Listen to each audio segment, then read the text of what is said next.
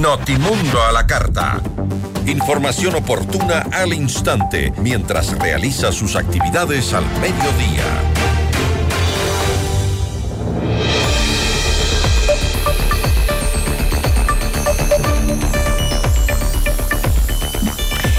La ministra de Trabajo, Ivonne Núñez, dijo que eh, las plazas de trabajo con sueldos de más de 7 mil dólares, lo que no debería existir en el sector público, eh, se entregaron pocas semanas antes de que comience el gobierno de Daniel Novoa, es decir, en el gobierno de Guillermo Lazo.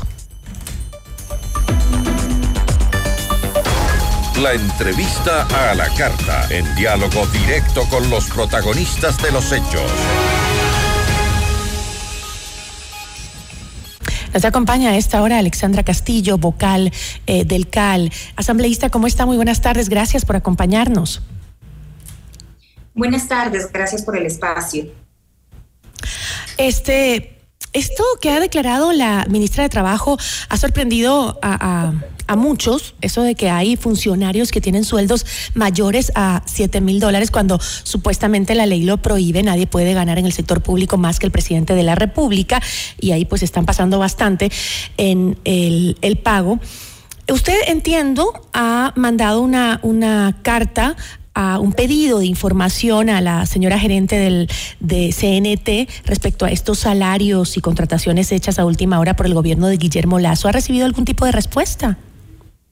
Aún no tenemos una respuesta, eh, Gisela. Nosotros vamos a estar pendientes siempre como fiscalizadores y creadores del bienestar y de los recursos de los ecuatorianos. Eh, por ende, por este motivo, el día de ayer he emitido el requerimiento de información para que eh, nos hagan llegar el mismo que estaremos haciendo público eh, de encontrar anomalías, en este caso, como lo detalló la ministra de Trabajo en, eh, en una radio de acá de Quito el día de ayer. Sin embargo, este, estos sueldos dorados, como se les dice, ya fueron expuestos en las redes sociales. Se montos de entre 4 mil y 12 mil dólares para profesionales financieros, de la cartera jurídico, de activos y almacén, entre otros. de varios sectores del sector público, ¿no? Varias instituciones. Sin embargo, el Comité de Empresas de los Trabajadores de eh, CENEL, que estaba involucrado en esta denuncia de la ministra, sostuvo que ninguno de los funcionarios recibe un salario mayor a los 5 mil dólares mensuales y rechazó que se haya expuesto incluso a sus compañeros con esta información pública de este tipo, con el nivel de delincuencia que vivimos en el país. ¿No sería en este caso mejor preguntarle directamente a la ministra que le entregue al CAL esa información para que la puedan analizar? Parece que tenemos problemas con la conexión con eh, la asambleísta. Mientras intentamos volver a conectarnos con ella, eh, hablemos sobre este tema. Que recuerden que en el gobierno del expresidente Rafael Correa se eh, reformó la ley justamente para que nadie pueda ganar más que el presidente de la República dentro de la función pública. Nadie puede ganar más de 5 mil dólares en la función pública. Y se habla de que hay sueldos de hasta 12 mil. Ahora, se han anunciado que se eh, busca hacer algunas investigaciones desde varios sectores, no solo a los contratos que se hicieron a última hora eh, por parte del gobierno anterior, sino también eh, aquellos contratos colectivos que suman incluso algunos más de 400 millones de dólares, decía la ministra, lo que es una locura en nuestro país que eso exista, ¿no? Eh, lo que dijo la, la ministra fue textualmente lo siguiente, en CNT hay sueldos que superan los 7 mil dólares y oscilan hasta los 8 mil más o menos, está hablando de CNT nada más. Fueron entregados eh, a pocas horas de que el presidente Daniel Novoa asuma la conducción del Estado. Eso fue lo que dijo la ministra eh, Núñez. Eh, parece que ya tenemos la conexión. Ya se está conectando en este momento la asambleísta Alexandra Castillo, que es vocal del CAL, y que justamente nos decía que ha hecho un pedido de información a CNT para que entregue esos datos con los que la ministra había hecho pues estas terribles declaraciones. Ahora la pregunta eh, que creo que nos hacemos todos los ecuatorianos es, si es que esto podría formar parte de los despidos anunciados por el eh, viceministro Esteban Torres, quien había afirmado que la disposición del presidente Novoa es no renovar esos contratos ocasionales firmados en última, a última hora. Entonces nos preguntamos si es que se va a proceder justamente a despidos en ese ámbito. Ya tenemos conexión con eh, la asambleísta Alexandra Castillo. Asambleísta, ¿me escucha? Sí, ahí le escucho. Ahí estamos conectados nuevamente. Eh, asambleísta, respecto a estas declaraciones de la ministra, yo le preguntaba a usted si no sería más fácil, porque entiendo que tiene un periodo para otorgarle la información y después ustedes en el CAL para analizarla, lo que les pueda entregar específicamente la empresa CNT. Ellos ya han negado que no tienen a nadie con ese sueldo, pero no sería más factible pedirle directamente a la ministra de Trabajo eh, los datos o la información que ella tiene para haber hecho esas declaraciones? Bueno, en este punto, bueno, la petición de información la hice a título personal como asambleísta, no no por medio del CAL, ah, eh, valga aclarar esto. Y respecto a la ministra de Trabajo, ella da ciertas eh, sus declaraciones, pero la entidad en la que está involucrada y la gerente o gerente que esté en este momento es quien debe de responder si ellos han dado sus declaraciones de que no hay nadie con ese sueldo, pues por ende nos tienen que enviar los justificativos, que son los las nóminas, para nosotros poder analizar que verdaderamente eh, no hay esas personas con esos sueldos. También hemos estado haciendo las peticiones a las diferentes entidades públicas para este momento que estamos tratando la ley energética, lo estamos manejando y estamos pidiendo la información, porque igual se ha visto en redes sociales eh, la publicación de sueldos de ciertos salarios, como usted decía, que va hasta 12 mil dólares, nosotros vamos a verificar eso. Estamos en espera de la información porque ya hemos hecho los pedidos. Ahora, este, eh, no dudo que la información que tenga sea en NT y que haya eh, eh, respaldado su comunicado diciendo que eso no es verdad, sea cierto, pero podría tratarse también de personas que presten servicios profesionales por facturación, ¿no? ¿Eso también ha pedido información respecto a eso? Por supuesto, toda, eh, todas las nóminas, todos eh, los, los, contratos, ya sean por servicios ocasionales, por servicios profesionales o las personas que están vinculadas directamente a la empresa. Ahora, la ministra también habló de eh, contratos colectivos por más de 400 millones de dólares, que es una locura, cuyas negociaciones, dijo, son perjudiciales para las arcas del Estado.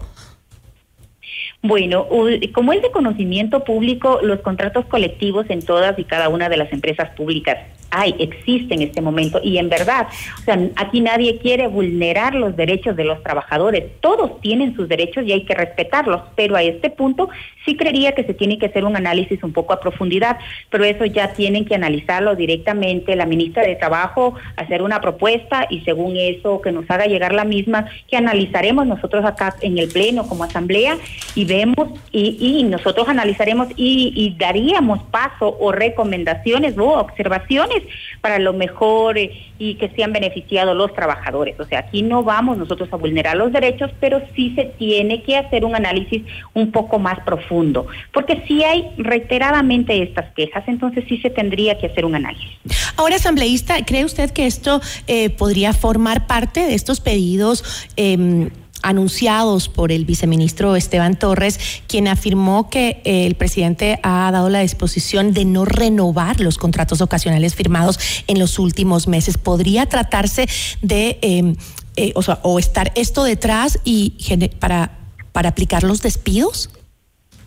A ver, aquí tendríamos que analizar, no conocemos de fondo eh, cuál es el análisis que van a hacer ellos, sobre todo para no renovar los contratos, pero sí hago una observación y en la mañana estuve en una, en una emisora y decíamos, está bien que se haga como ser dentro del IES o dentro del sector eh, de, la salud, que se haga un poco de recorte o se optimice lo que es el área administrativa, más no el área operativa, que estamos hablando de los médicos, porque no el área de servicios. a exacto, si empezamos a recortar eh, personal, dentro del personal médico, ¿quién va a atender a los enfermos? En este momento la salud es caótica. Entonces, en este punto también tendríamos que analizar hacia qué empresa, hacia qué entidad van a seguir los recortes o las no renovaciones de los contratos. Eh, esperemos que el ministro, nosotros también como en Comisión de Seguridad lo vamos a recibir el día, el viceministro, perdón, el día lunes. Esperemos que ahí podamos eh, también hacerle ciertas preguntas y tener mayor claridad sobre estos temas. Pero está de acuerdo, por ejemplo, con la eliminación de em, instituciones como el eh, Ministerio de Seguridad del Estado, la Secretaría de Seguridad del Estado, que la creó justamente el gobierno pasado y que no sirvió de absolutamente nada. Ahí también hay empleados que se quedan sin trabajo, ¿no? si no se está cumpliendo un objetivo, yo estaría de acuerdo que se fusione con otra institución o con otra entidad, pero a este punto el gobierno debe de, de tener un plan adicional, sobre todo para reactivar eh, eh, para una reactivación económica y permitir a este punto, perdón, generar nuevas fuentes de trabajo donde pueda ir esta gente. Porque recuérdense que muchas de ellas, eh, porque tenían un trabajo, este día van a estar endeudadas, tienen hijos en la escuela, tienen que alimentar, tienen préstamos, tienen problemas de salud. Entonces también tenemos que ser Sí, pero si no acortamos el Estado, también tenemos que ser coherentes con que no van a tener sueldo. sueldo porque el Estado está tan obeso que ya no tiene con qué pagarles a los mismos funcionarios públicos. Eh, por eso decía, o sea, esto va de la mano con una reforma económica que permita generar trabajo en otras plazas y que ellos puedan tener un trabajo y tener un ingreso, porque si no, de la misma forma vamos a tener eh, el inconveniente de que va a subir la tasa de desempleo. Estoy de acuerdo también que tenemos que bajar toda la, la, nómina que tiene el Estado, que está en este momento inflada, que se tiene que fusionar ciertas secretarías, ciertos ministerios, que se tiene que optimizar el recurso. O sea, estoy de acuerdo en esto, pero también tenemos que velar por el bienestar y sobre todo la seguridad social de los ecuatorianos, porque recuérdese, 200, 300, 500 personas que se queden sin trabajo, o sea, vamos a afectar al, al, desarrollo, a la, dentro de la economía familiar, o sea, sí es complicado. No estoy justificando, para nada. Pero en este punto sí se tiene que hacer un análisis de lado y lado. En el caso de que este se compruebe con información, eh, con la información que usted ha pedido, se pueda comprobar que efectivamente hay sueldos que eh, sobrepasan los límites, es decir, sobrepasan los 5 mil dólares, ¿cuál sería el accionar? Deben haber sanciones, incluso para los funcionarios del anterior gobierno que permitieron este tipo de contratos. Por supuesto, se tiene que enviar esta información a las autoridades pertinentes, como es la Contraloría. La Contraloría es el ente regulador en este punto y es quien debe de, ponerse al frente, sobre todo para establecer las sanciones pertinentes. Ahora, asambleísta, este, entiendo, lo mencionaba usted, que eh, eh, hoy desde las 10 de la mañana hay el primer debate del proyecto de ley de competitividad energética, ¿no? Lo están tratando en este momento en la Asamblea. ¿Cómo va el tema? ¿Siguen con esta tendencia hacia el apoyo de los proyectos del Ejecutivo? Bueno, le comento que sí, este momento ha sido favorable todavía todas las observaciones que se han hecho, eh, las intervenciones que han estado hasta hasta hoy, eh, que estuviese hasta un momento, han sido propositivas, eh, son objetivas y son en el sentido de, de mejorar y poder cambiar a una energía limpia y también permitir tener un tratamiento sobre todo a tiempo, no simplemente que el Estado reaccione el momento que tenemos una emergencia, sino estar nosotros trabajando constantemente en prevención, en prevención para no tener lo que en este momento, o sea, quedarnos sin energía, quedarnos sin recurso eléctrico, con las pérdidas, que las microempresas, que la pequeña tienda de la esquina ha tenido ciertas pérdidas. Entonces, eso no nos puede seguir pasando. se ha tenido el apoyo, se ha tenido observaciones y el debate va a seguir también en la tarde. Entonces, vamos a seguir eh, escuchando a cada uno de los, de los asambleístas que van a intervenir.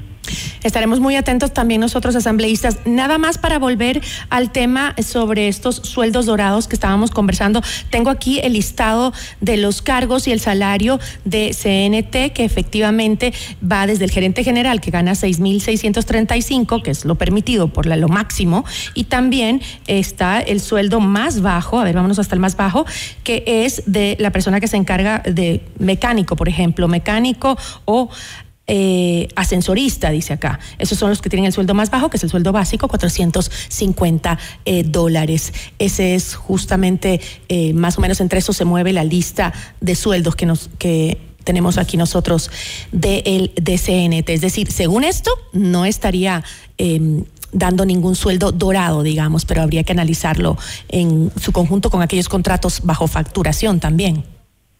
Exacto. Una vez que nos llegue eh, la información y que nosotros podamos tener un informe eh, pormenorizado, nosotros con gusto estaremos compartiendo con ustedes, con cada uno de los medios de comunicación, para que la ciudadanía esté enterada. Eh, tendríamos que también un poco esperar el pronunciamiento de la ministra de, de la ministra de Trabajo, que ella eh, sabrá por qué y tendrá sus respaldos en los cuales a, las declaraciones que ella dio en caso de que no haya una justificación o si haya la justificación. Entonces me imagino que en el transcurso de estos días nos va a llegar la información y nosotros gustosos de compartirla con ustedes. Asambleísta, muchísimas gracias.